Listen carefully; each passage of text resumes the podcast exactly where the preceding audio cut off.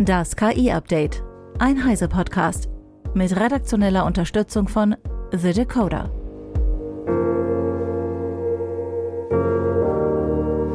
Ich bin Isabel Grünewald und dies sind heute unsere Themen. Sam Altman zurück zu OpenAI. Anthropics neuer Chatbot Claude 2.1, ChatGPT unterstützt die Bostoner Verwaltung und Stability AI präsentiert Stable Video Diffusion. Sam Altman kehrt zurück zu OpenAI. Der alte CEO wird also der neue CEO. Und mit ihm kommen auch der Co-Founder Greg Brockman und etwa 710 Mitarbeitende zurück. Denn nahezu das ganze Team des Unternehmens hatte angekündigt, OpenAI zu verlassen, wenn Altman nicht zurück auf seinen Posten kehrt. Mehr dazu weiß Eva Maria Weiß von Heise Online. Ja, bei der Boom, da ist er der U-Turn. Altman und Brockman kommen also zurück zu OpenAI und werden nicht direkt von Microsoft angestellt. Eine offizielle Stellungnahme, warum es jetzt dazu gekommen ist, gibt es nicht. Klar ist, dass fast alle Mitarbeiter gesagt hatten, sie würden OpenAI ebenfalls verlassen. Das mag jetzt an der Loyalität zu Altman liegen, wäre aber doch echt erstaunlich, wenn alle Mitarbeiter so sehr an ihm hängen würden.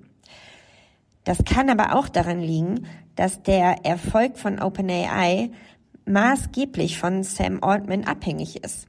Und wenn dieser jetzt zu Microsoft gewechselt wäre, dann wäre das sicherlich nicht nur ein Verlust der Personalie, also dem Chef und dem Mann, der eben auch einfach das Marketing für das Unternehmen macht und das ganz enorm. Microsoft wäre aber auch als größter Geldgeber von OpenAI eventuell ein Stück zurückgegangen. Also ein Wechsel von Altman und Brockman zu Microsoft hätte sicherlich auch dazu führen können, dass Microsoft seine Investitionen sogar beendet und die Börse hat logischerweise jetzt auch eher verstört auf das reagiert, was da übers Wochenende und die letzten Tage passiert ist. OpenAI hätte definitiv unter dem Verlust von Altman auch mit finanziellen Einbußen gelitten. Und das wäre am Ende auch schlecht für alle Mitarbeiter gewesen. Dann doch lieber gleich zu Microsoft wechseln? Ist zumindest auch eine Erklärung dafür, dass sie alle hinter ihm standen. So oder so, die Kehrtwende ist nun halt da und alle tun jetzt so, als seien sie total happy. Brockman verteilt Herzen bei X und auch Altman schreibt, dass er OpenAI ja liebt. Äh, das Aufsichtsratsgremium hat sich jetzt ein bisschen verändert. Die beiden haben sicherlich eine sehr viel stärkere Position und auch Microsoft ist eingezogen. Was aber genau passiert war, warum der ursprüngliche Aufsichtsrat die beiden Gründerchefs so spontan entlassen wollte, das ist immer noch uns nicht bekannt. Es soll Untersuchungen geben, haben wohl beide Seiten gesagt, und eine Anwaltskanzlei soll das wohl anschauen. Ich bin sehr gespannt, ob wir irgendwann noch mal mehr erfahren, was da tatsächlich zu diesem Bruch geführt hat. Dankeschön, Eva.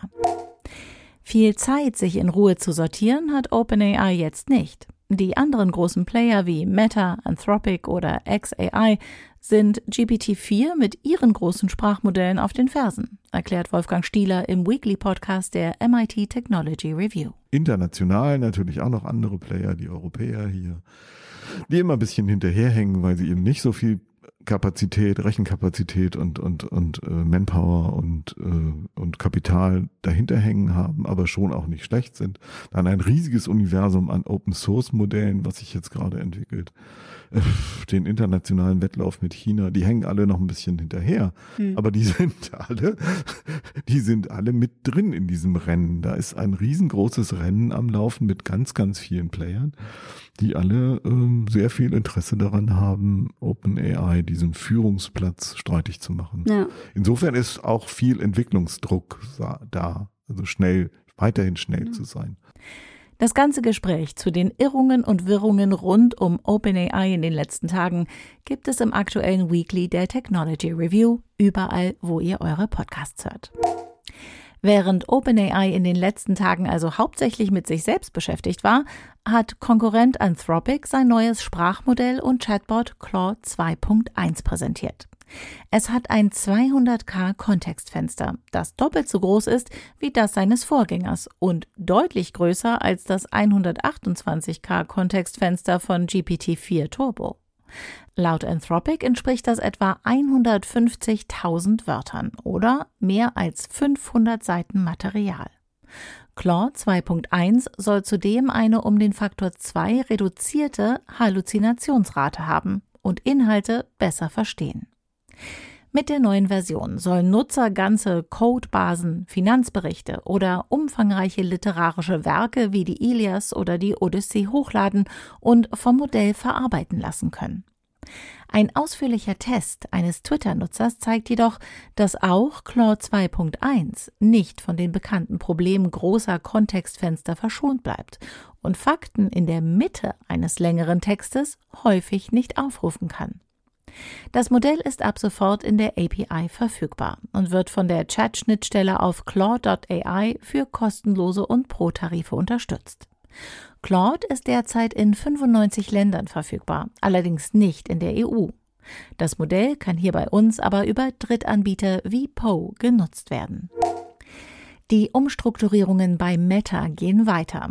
Diesmal werden aber keine Angestellten freigesetzt, wie in diesem von Mark Zuckerberg ausgerufenen Jahr der Effizienz mehrfach bereits geschehen, sondern versetzt.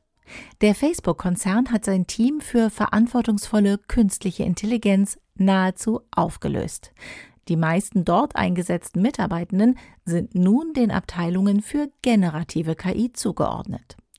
Ein Meta-Sprecher bestätigte die Umstrukturierung in einer Stellungnahme. Wir priorisieren und investieren weiterhin in eine sichere und verantwortungsvolle KI-Entwicklung und diese Änderungen werden es uns ermöglichen, besser zu skalieren, um unseren zukünftigen Anforderungen gerecht zu werden. Einerseits könnte es tatsächlich hilfreich sein, wenn ethikbewusste Menschen direkt in die Entwicklung generativer KI eingebunden werden. Andererseits gibt es Bedenken an der Effektivität einer solchen Struktur, wenn es kein internes Aufsichtsgremium mehr gibt. Zumal Meta bereits im Herbst 2022 sein eigens eingerichtetes Team für Responsible Innovation aufgelöst hat, wie das Wall Street Journal damals berichtete. Auch in diesem Fall sollte der verantwortungsvolle Umgang mit Neuentwicklungen trotzdem fortgeführt werden. Die US-Stadt Boston testet ChatGPT seit einigen Monaten in der Verwaltung.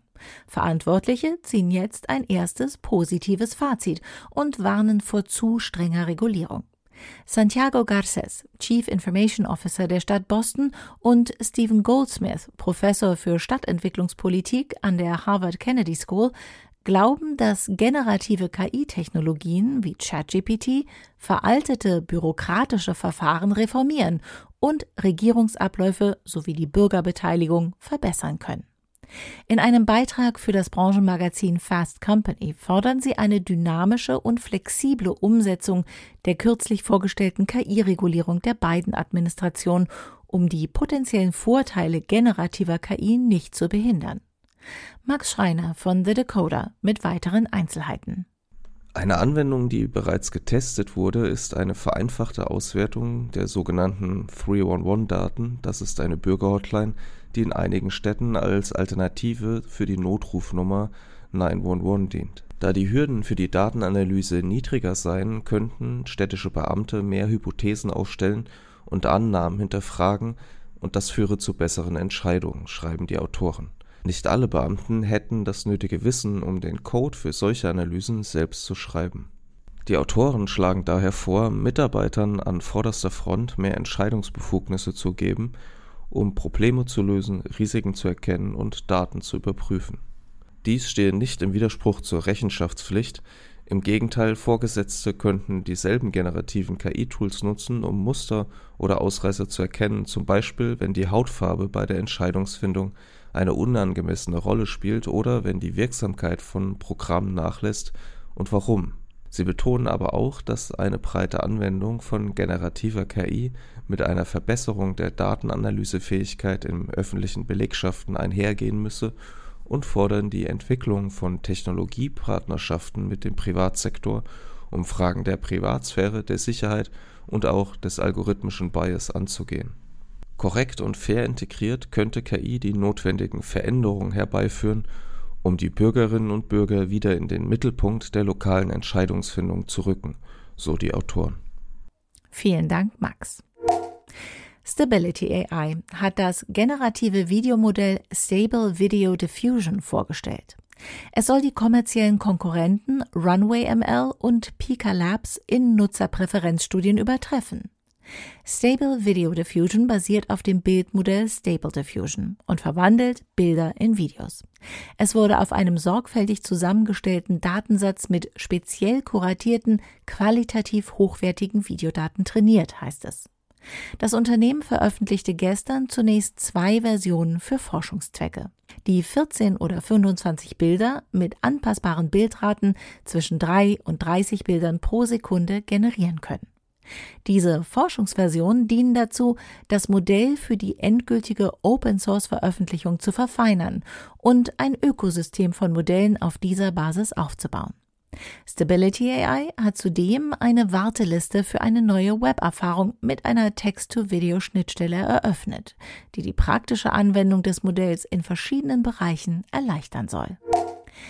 Der Boom bei künstlicher Intelligenz lässt das Geschäft des Chipkonzerns Nvidia weiter auf Hochtouren laufen.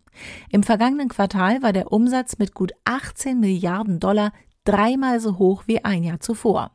Analysten hatten im Schnitt mit 2 Milliarden Dollar weniger Umsatz gerechnet. Der Gewinn schoss von 680 Millionen Dollar vor einem Jahr auf 9,2 Milliarden Dollar hoch, wie Nvidia mitteilte.